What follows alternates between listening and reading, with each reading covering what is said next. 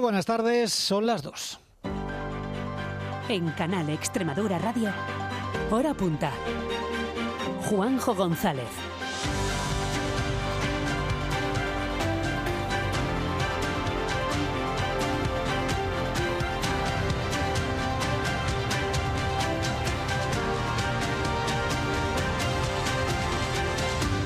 ¿Cómo siguen? ¿Qué tal están? Es sin duda la gran cita del fin de semana en la región para los amantes de las aves. Sigue Fío en Villarreal de San Carlos, reclamo turístico de primer nivel que cada año atrae a más gente al Parque Nacional de Monfragüe.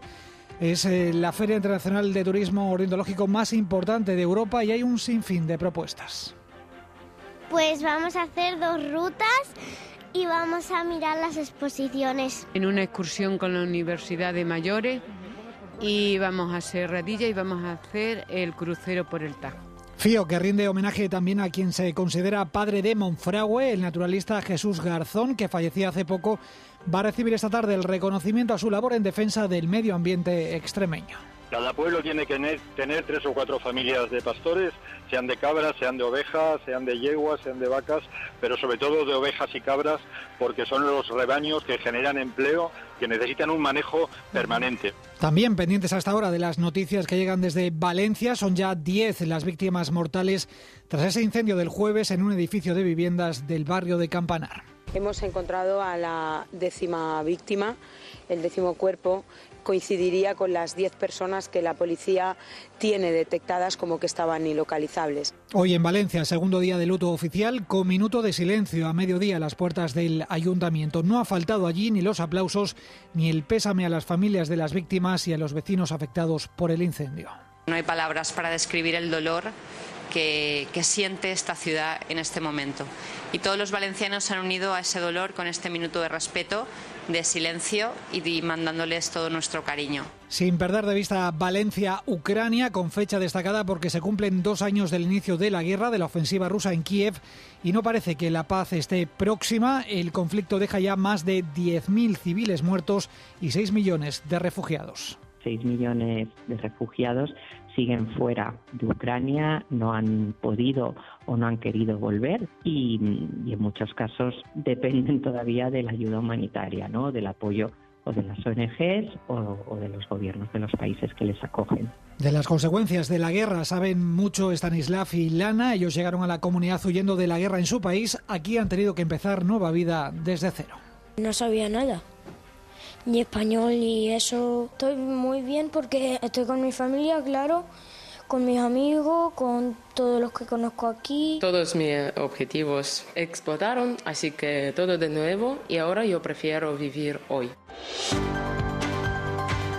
Hay más noticias, banca, eléctricas y telecomunicaciones en el punto de mira. Charo Calvo. Sí, son los sectores que acapararon más quejas y reclamaciones de los consumidores por el cobro ilegal de servicios o de productos no contratados. Lo revela el último balance de Facua que pide al Gobierno sanciones más duras para poner fin a los abusos de las multinacionales hacia los usuarios. En el sector bancario se centran en el cobro abusivo eh, de gastos hipotecarios le siguen también pues la aplicación de condiciones abusivas como por ejemplo intereses usureros en préstamos o vinculados al uso de tarjetas de crédito. Las marcas blancas siguen ganando terreno. Un 21% de los consumidores eh, llena toda su cesta de la compra solamente con este tipo de productos. De hecho, en algunas cadenas copan más del 80% de la oferta con las marcas de siempre en un segundo plano ya.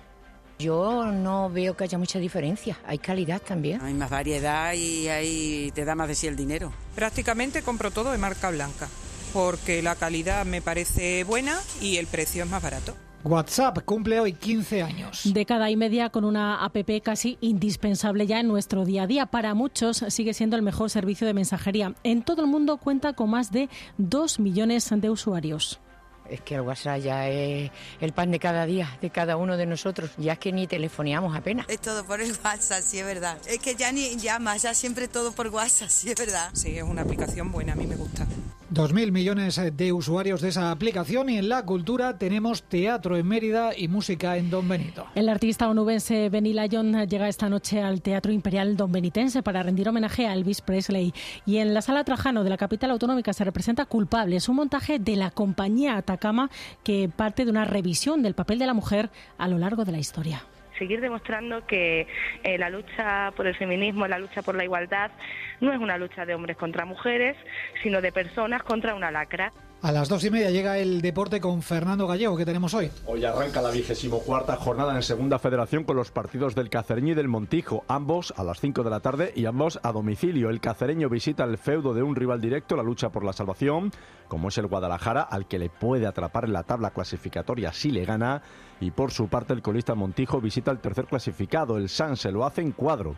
Aparte de por lo corta que se le ha quedado la plantilla tras el mercado de invierno, por las bajas por sanción que arrastra. Rooney, Pedro Augusto y Mateus, al que le han caído esta semana siete partidos. Información ahora de servicio. En la previsión del tiempo, ambiente algo revuelto, sol, nubes y poca agua para las próximas horas. Y completamos avance mirando a las carreteras. Dirección General de Tráfico, Elena Camacho.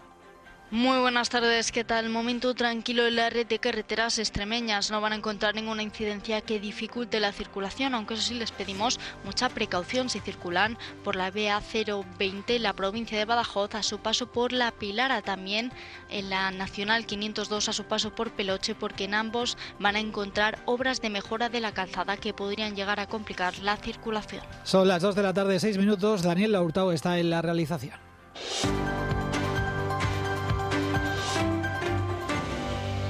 Y empezamos en Valencia, donde ya son 10 las víctimas mortales tras ese incendio del jueves en el edificio de viviendas del barrio de Campanar.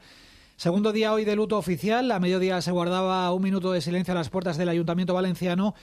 Y a todo esto continúa la investigación abierta para esclarecer el origen de las llamas y qué pudo pasar. Juan Pérez.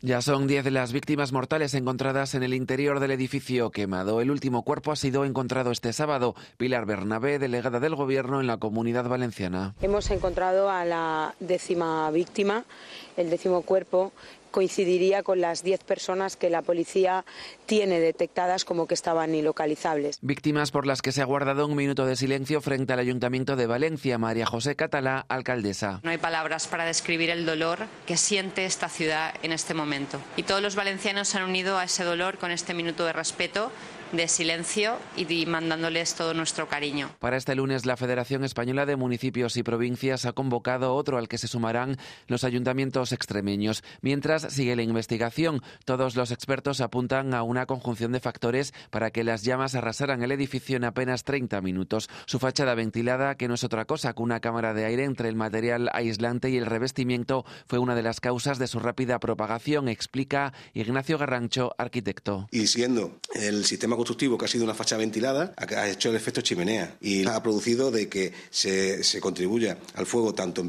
tanto para arriba como para abajo, de forma vertical. Otro de los factores determinantes son los materiales. Sin embargo, desde el Colegio Oficial de Arquitectos de Valencia aseguran que no era poliuretano, sino lana de roca, lo empleado en el aislamiento térmico, tal y como se recoge también en el certificado final de obra. Un material ignífugo pese a lo ocurrido. Por eso hay que investigar otras causas, apunta Carmen Cortés, directora de Podría tener un defecto de fabricación e incluso estar mal montado.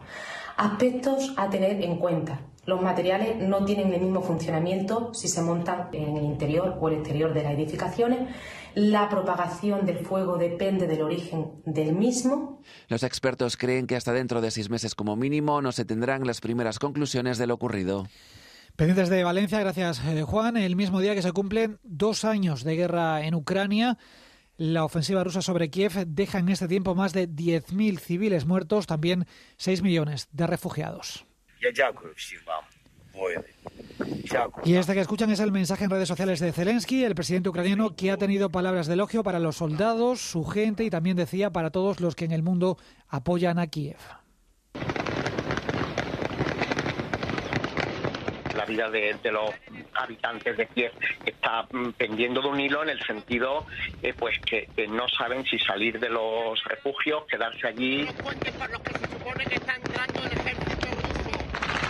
Sobre el terreno continúan los ataques. El 18% del territorio de Ucrania está en manos de Moscú y ciertamente es una guerra de desgaste, está totalmente estancada y la paz se adivina todavía muy lejos en el horizonte. Así es, podríamos decir que este conflicto está enquistado. Es como un juego de ajedrez en tablas, dos rivales luchando por una dolorosa victoria, pero sin piezas para dar jaque mate. Dos años es demasiado para un país que está en ruinas y totalmente roto en mil.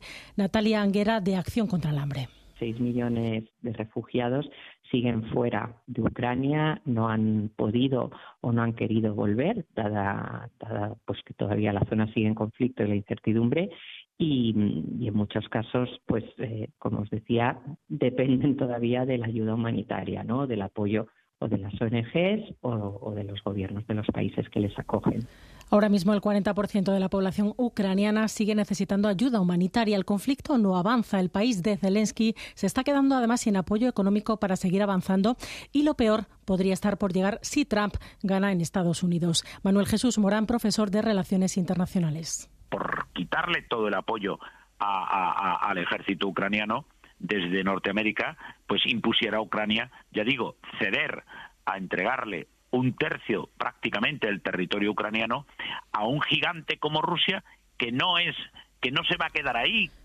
Dos años de la guerra deja además enormes secuelas en una población que ha sufrido demasiado. Una parte importante de los ucranianos sufre problemas de salud mental. Los niños además siguen sin poder ir a la escuela. Allí la vida dista mucho de ser normal lo que es un día normal, de los que muchos niños aquí se quejarían, ¿no? O nos quejábamos cuando éramos pequeños, de, ay, hay que ir al cole, mm, ¿cuándo llegan las vacaciones? Pues es allí ya hace dos años que no lo viven, ¿no? No pueden ir al cole, no hay una educación formal desde hace dos años. No hay rutinas, no hay un día sin alarmas o sin miedo, una situación que se vive en Ucrania. Sus niños solamente piden un cielo tranquilo, un cielo del que ya no caigan más bombas.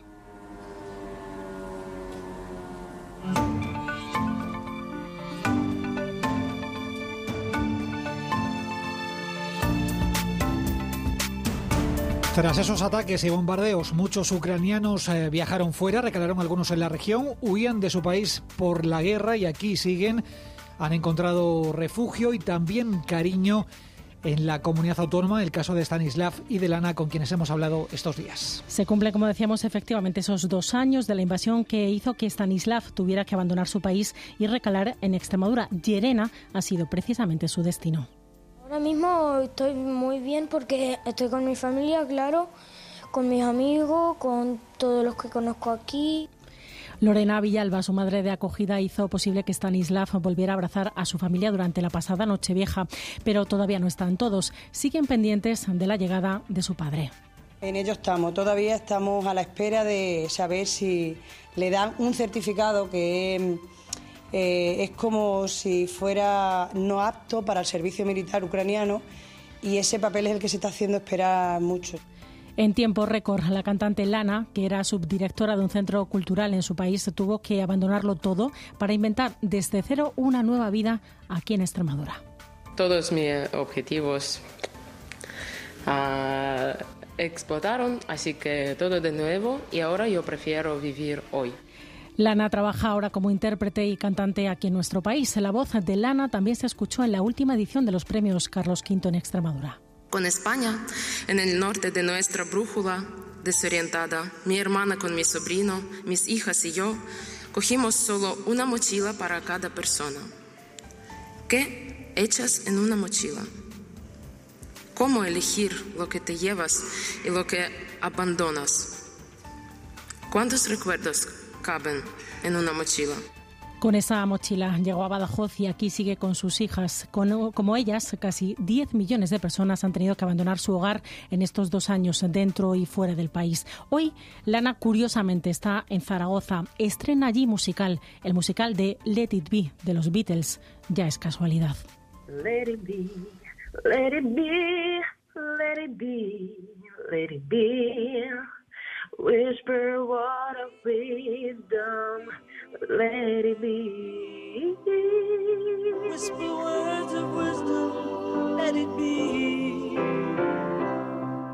And when the broken hearted. Hora punta. La información está aquí. Mucha afluencia de público a estas horas en Villarreal de San Carlos en la segunda jornada de FIO. Familias y visitantes que se acercan hasta el corazón de Monfragüe del Parque Nacional a la Feria Internacional de, Ornitología, donde hay más de 100 expositores, también rutas, talleres, exposiciones es un evento que atrae a los amantes de la naturaleza y, por supuesto, de las aves. Esta feria demuestra que Extremadura es uno de los mayores destinos turísticos ornitológicos del mundo. FIO ha ido creciendo y consolidándose y lo hace además en un entorno único y rodeado precisamente de una magnífica biodiversidad. La feria vive este sábado una de sus jornadas con más público vamos a subir al punto alto, desde donde en la parte de detrás del castillo se puede ver el salto del gitano desde arriba y puedes ver en vuelo a los buitres. Pues vamos a hacer dos rutas y vamos a mirar las exposiciones. En una excursión con la Universidad de Mayores y vamos a hacer Radilla y vamos a hacer el crucero por el Tajo. Esta cita pone en el mapa europeo del turismo de aves a Extremadura. El certamen continúa hasta mañana con multitud de actividades, en su mayor parte al aire libre, en plena naturaleza. FIO es lugar para promocionar la región como destino turístico para los amantes de las aves, pero también, sin duda, es un escaparate único de naturaleza en pleno apogeo. FIO queda para mucho más, sin duda. Claves los expositores presentes en el gran escaparate de la feria. Así que en este punto vamos hasta Monfragüe. Esperanza Rodríguez, adelante. Buenas tardes, saludos desde la carpa de expositores eh, de la FIO en Villarreal de, San Carlos. Me acompaña Humberto Gacio, que es responsable de la consultoría ambiental Algacón de Sevilla. Buenas tardes. buenas tardes, Esperanza. Humberto, conoces muy bien la feria porque llevas 17, 18 años. 17 años viniendo, somos una de las primeras empresas que apostamos por el evento que es referente, como bien saben todos los radioyentes, a nivel de, turismo ornitológico y turismo de conservación, turismo de naturaleza. Hay que estar aquí, está claro, por la importancia que tiene FIO. Sí, evidentemente nosotros como consultoría ambiental eh, hemos llevado a cabo diferentes proyectos y programas en Extremadura, con el Live CEPA Urban, con programas de educación ambiental y con asesoramiento a diferentes eh, territorios de Extremadura, como FEDER, como grupos de desarrollo, diputaciones y demás. Además, eh, sois editores de la guía de aves del Parque Nacional de Monfragüe. Tenemos la suerte de ser editores de la guía de aves del Parque Nacional de Monfragüe, confiaron en nosotros, la hemos hecho con los dibujos del Antonio Gea Gallego maravilloso de Potri para los amigos y que, bueno, pues invitamos a que la tengáis en vuestras manos y disfrutéis de todos los enclaves maravillosos que tiene este parque nacional, referente también eh, a nivel ornitológico en toda España y en Europa. ¿Cómo ha evolucionado la feria desde el primer año hasta hoy? Bueno, a mejor, teniendo en cuenta de que hay bueno, un, público ya más educado, más con más referencias de por qué el turismo ornitológico o turismo de conservación, que a mí me gusta decir, es eh, esencial para seguir protegiendo espacios naturales y especies. Y aquí hay una muestra y la prueba está que cada vez hay más entes públicos y ayuntamientos que apuestan por este tipo de, actividad o de turismo en el medio natural. En estos casi 20 años, ya por último, Humberto, eh, FIO ha evolucionado al mismo tiempo que también ese público que cada vez quiere un turismo más quieto, más pausado, más de observar. Sí, la administración en Extremadura tiene algo que es de vital importancia. Extremadura no tiene, no tiene costa, tiene unos embalses brutales que son sus lagos, pero que sí es una apuesta interior, como bien dice, para que este turismo vaya más y sobre todo vaya más con calidad. Y eso lo está haciendo la Junta de Extremadura bastante bien. Feliz estancia en FIO, Humberto. Muy amable. todo lo que queda. Gracias, un saludo. Gracias, Esperanza. Sin perder de vista a Fío, homenaje esta tarde a las seis y media una figura clave a la que, a la que se considera padre de Monfragüe son fundamentales las pocas familias que aún viven en los pueblos. Ellas son fundamentales porque son las que conocen el territorio y cómo se puede utilizar y cómo se puede manejar, igual que se ha hecho durante los últimos siglos. Así hablaba el naturalista Jesús Garzón, recientemente fallecido, que hoy recibe el reconocimiento a su labor en defensa del medio ambiente extremeño. Carmele Pellitero. Jesús Garzón, Suso para los amigos y los amantes de la ecología, presumía de su mitad extremeña. Descendiente de Cadalso de Gata, descubrió muy joven la rica biodiversidad de Monfragüe, que defendió activamente hasta conseguir su protección.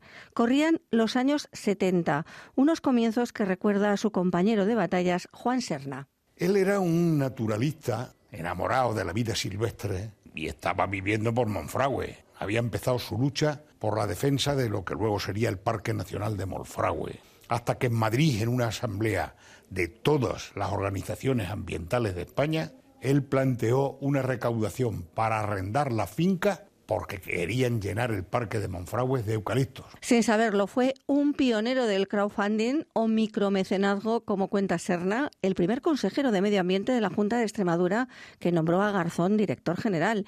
En esto también fueron pioneros, porque era la primera vez que dos ecologistas se ponían al frente de la política medioambiental en una comunidad, un puesto en el que no duraron mucho. Era una persona a la que le estorbaba la burocracia, ¿no? Y entonces, pues, tuvo, tuvo algunos momentos conflictivos y tuvo y, él rompió con muchas cosas, ¿no? Pero hizo un esfuerzo grande, si lo reconoce la gente que trató con él. Ambos pusieron en marcha el proyecto de recuperación de las vías pecuarias y la transhumancia desde Extremadura, que tuvo una gran repercusión. Fue hace 30 años.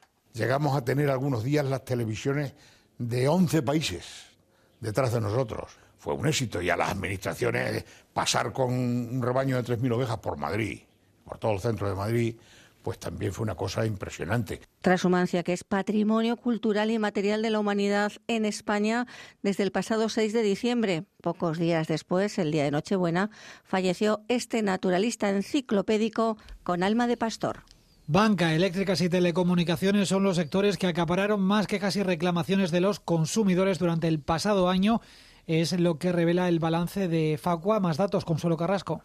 La banca lidera las quejas de los consumidores. Acaparó el 20% de las consultas y reclamaciones del año pasado que recibieron en Facua. Nos lo cuenta su presidenta, Olga Ruiz. En el sector bancario se centra en el cobro abusivo eh, de gastos hipotecarios. Le siguen también pues, la aplicación de condiciones abusivas como por ejemplo intereses usureros en préstamos o vinculados al uso de tarjetas de crédito. En segundo y en tercer lugar, reclamaciones a las compañías eléctricas y a las de telecomunicaciones por subidas, por incumplimiento de ofertas promocionales o por trabas para darse de baja o cambiar de compañía. O incluso la aplicación de penalizaciones que no se corresponden con lo establecido legalmente. Comportamientos por los que las multinacionales también pueden llegar a ser sancionadas, multas que Facua pide que se hagan públicas. Necesitamos que se hagan públicas las sanciones, porque responde a dar cumplimiento a un derecho que tienen los consumidores. Tenemos que saber qué empresas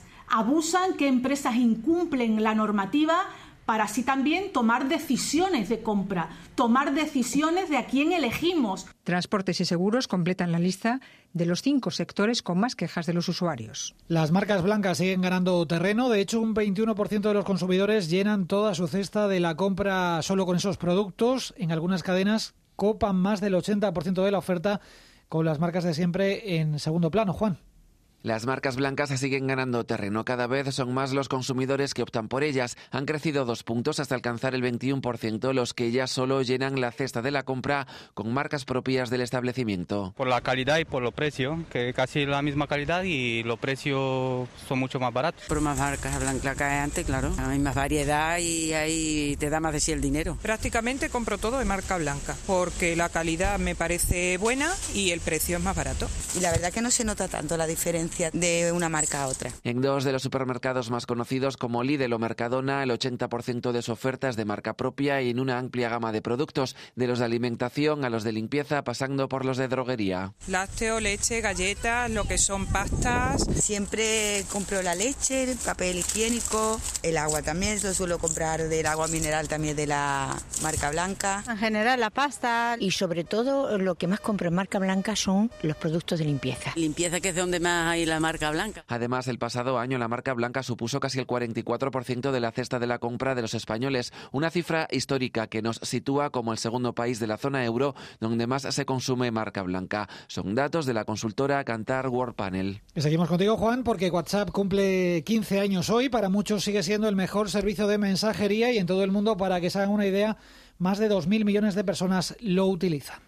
Desde su creación en 2009 su crecimiento ha sido imparable. Hoy en día todo el mundo tiene WhatsApp en su móvil. Es impensable no contar con esta aplicación. Es que el WhatsApp ya es el pan de cada día, de cada uno de nosotros. Ya es que ni telefoneamos apenas. Es todo por el WhatsApp, sí es verdad. Es que ya ni llamas, ya siempre todo por WhatsApp, sí es verdad. Sí, es una aplicación buena, a mí me gusta. Ya en su nacimiento consiguió desplazar a los SMS, apostando por la gratuidad de los mensajes de texto sin límite de palabras y acompañados por emojis o animaciones. O sea, los mensajes mm, a diario. Y comunicar a mi familia si voy, si vengo, de médicos y de historia. Su evolución en estos 15 años ha sido también otra de las claves de su éxito. Podemos enviar mensajes de voz, fotos, vídeos o hacer videollamadas múltiples. Sobre todo para el tema de videollamadas. Para comunicarme con familia, con amigos, con mis hijos, con mi marido, con todo el mundo. Yo sí lo utilizo porque tengo dos hijos en el extranjero. En videollamadas hacemos todos los días. Si tengo mucha prisa, con voz. Y si me puedo entretener un poquito, escribiendo. Una de sus últimas novedades ha sido la incorporación de canales de noticias. Es fácil, práctico y útil. A día de hoy es una verdadera herramienta de comunicación multimedia.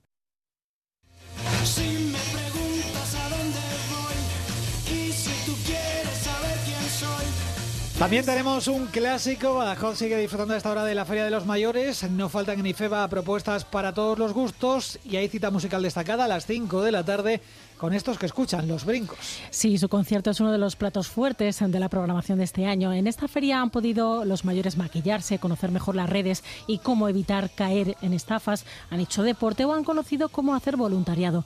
Pero sobre todo no han parado de bailar y de disfrutar. Hay mucho porque está la gimnasia, está tai chi, está relajación, está memoria, bailes regionales, muchas cosas. Peluquería, podólogo. Venimos todos los años y lo pasamos muy bien. Muy bien, muy bien. Estoy muy bien. Muy a gusto. La feria me parece extraordinaria. Con unas instalaciones buenísimas. ¿eh? De verdadera lujo. Verdadero lujo.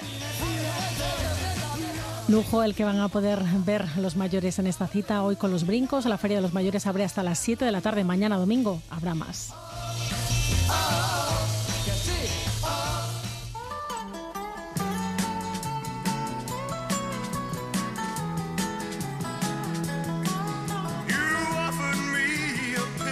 Desde luego no se quejarán con la selección musical que traemos. También tenemos teatro y más música en este caso en Don Benito, porque el artista nubense Benny Lyon rinde homenaje esta noche a Elvis Presley. Charo.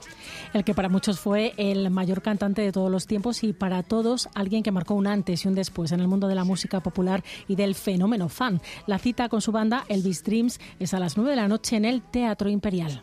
Anteriormente, durante casi 10 años, tuve una banda de Luwa, de música vocal, en los años 50. O sea que esa es la década que a mí me apasiona, ¿no? 50 y principio de los 60. Y fíjate que ahí es donde me quedo precisamente con él. Con el hago toda su etapa inicial de, los- de los 50 y llegamos hasta las primeras películas de los 60. Además de música, tenemos en esta jornada también teatro en Mérida. En la sala Trajano se representa Culpables, un montaje de la compañía extremeña Atacama que parte de una revisión del papel de la mujer a lo largo de la historia y de lo que de ellas se ha contado. Rocío Montero es una de las protagonistas. El tema de la mujer, pero desde la culpabilidad. Nosotros queremos, bueno, pues al final formar el equipo que, que lleva ya mucho tiempo en, en Atacama y seguir demostrando que eh, la lucha por el feminismo, la lucha por la igualdad, no es una lucha de hombres contra mujeres, sino de personas contra una lacra. Y encontrarse a gente con la sensibilidad de Jorge Guerra, de ser capaz de, de expresar y de sentir eh, lo que sienten las mujeres, esa culpabilidad y, y la magnífica dirección de, de Miguel Ángel, que nos lo ha puesto todo tan fácil, tan bonito. La cita con este montaje teatral a las ocho y media de la tarde en Mérida. Con teatro vamos a terminar hoy este tiempo de noticias. Llega Maide Rodríguez con la previsión del tiempo. Que pasen una buena tarde. Adiós.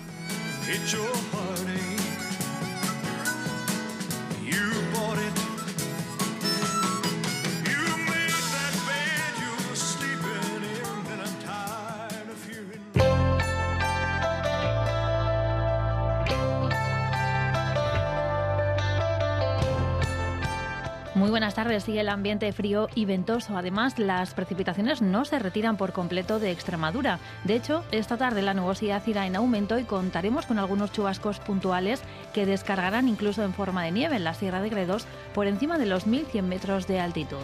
En el resto el ambiente será variable, con alternancia de nubes y claros y con esos chaparrones esporádicos. Mañana, eso sí, las lluvias irán a más. Lo harán durante la mañana, pero sobre todo durante la tarde y especialmente de cara al final del domingo un nuevo frente barriendo toda la región. En cuanto a las temperaturas, hoy los termómetros se mantienen sin apenas variaciones. Vamos a alcanzar como mucho en estas primeras horas de la tarde los 13 a 15 grados en el llano, pero en las comarcas de sierra nos vamos a mantener todavía por debajo de los 10.